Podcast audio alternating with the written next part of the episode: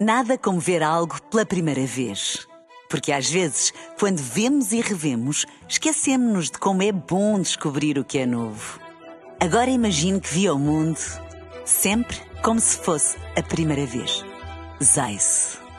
Veja como se fosse a primeira vez. Na rádio, no digital, em podcast. Música para sentir, informação para decidir.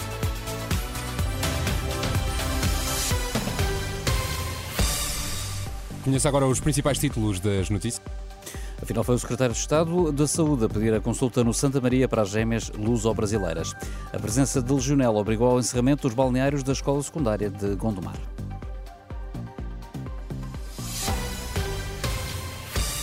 A auditoria ao Hospital de Santa Maria confirma que foi o secretário de Estado da Saúde a pedir a consulta para as gêmeas luso-brasileiras. A Renascença teve acesso ao documento que revela que o então governante interveio efetivamente no processo Fátima Casanova. Segundo a auditoria que cita o registro clínico das gêmeas luso-brasileiras, a primeira consulta foi pedida por telefone pelo secretário de Estado da Saúde. Não há referência a nome, mas poderá tratar-se de Lacerda Salles, que tomou posse a 26 de outubro de 2019, quando o processo relativo a este caso ainda estava no Palácio de Belém. O registro não tem a data do telefonema, refere apenas que a consulta foi pedida à direção do departamento. A primeira consulta teve lugar a 5 de dezembro de 2019 2019, mas as gêmeas nessa altura ainda estavam no Brasil, por isso estiveram no Santa Maria o pai e dois tios. As gêmeas só passam a residir em Portugal a partir do dia 23 de dezembro. Resta ainda dizer que este procedimento não cumpriu com a legislação em vigor para a marcação de primeiras consultas da especialidade, segundo a qual a referenciação clínica não pode ser feita por pessoas individuais. Recordo-se que o antigo secretário de Estado da Saúde, Lazada Salles, garantia ainda ontem, em entrevista à Renascença, que não tinha marcado qualquer consulta no SNS. Por seu lado, Marta Temido, Ministra da Saúde, na altura em que ocorreu o caso das gêmeas luso-brasileiras, recusou esta tarde no Parlamento falar sobre o caso. Nas reações partidárias, o PS pede o envio imediato ao Parlamento do relatório da auditoria do Hospital de Santa Maria. Já a Iniciativa Liberal acusa o PS de tentar paralisar a descoberta da verdade neste caso. O Chega diz que vai pedir a criação de uma comissão de inquérito parlamentar para este caso. Por seu lado, o Livre defende que é necessário saber se esta foi a primeira intervenção da Secretaria de Estado da Saúde em casos semelhantes aos das gêmeas. Entretanto, o PCP pede que sejam dados mais eh, esclarecimentos sobre este tema.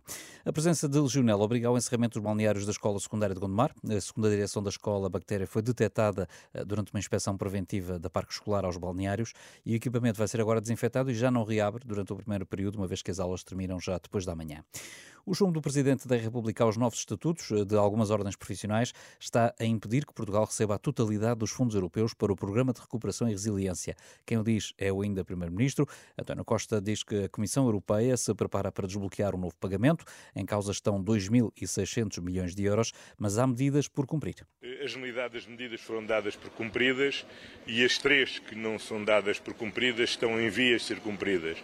Uma tem a ver com a importantíssima reforma das ordens profissionais. Como é sabido, o Presidente da República vetou alguns desses diplomas, já promulgou cerca de 14.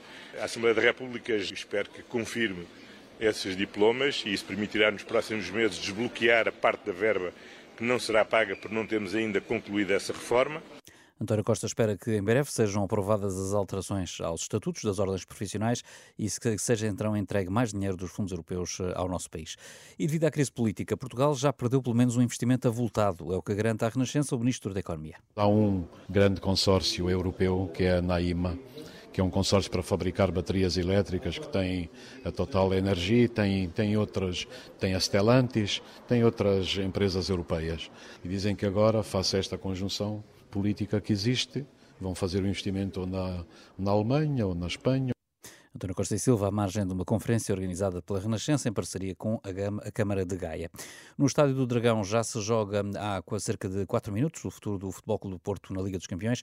Aos Dragões basta um empate frente aos ucranianos do Shakhtar Donetsk para seguirem em frente. É um jogo com relato em rr.pt. Nada como ver algo pela primeira vez.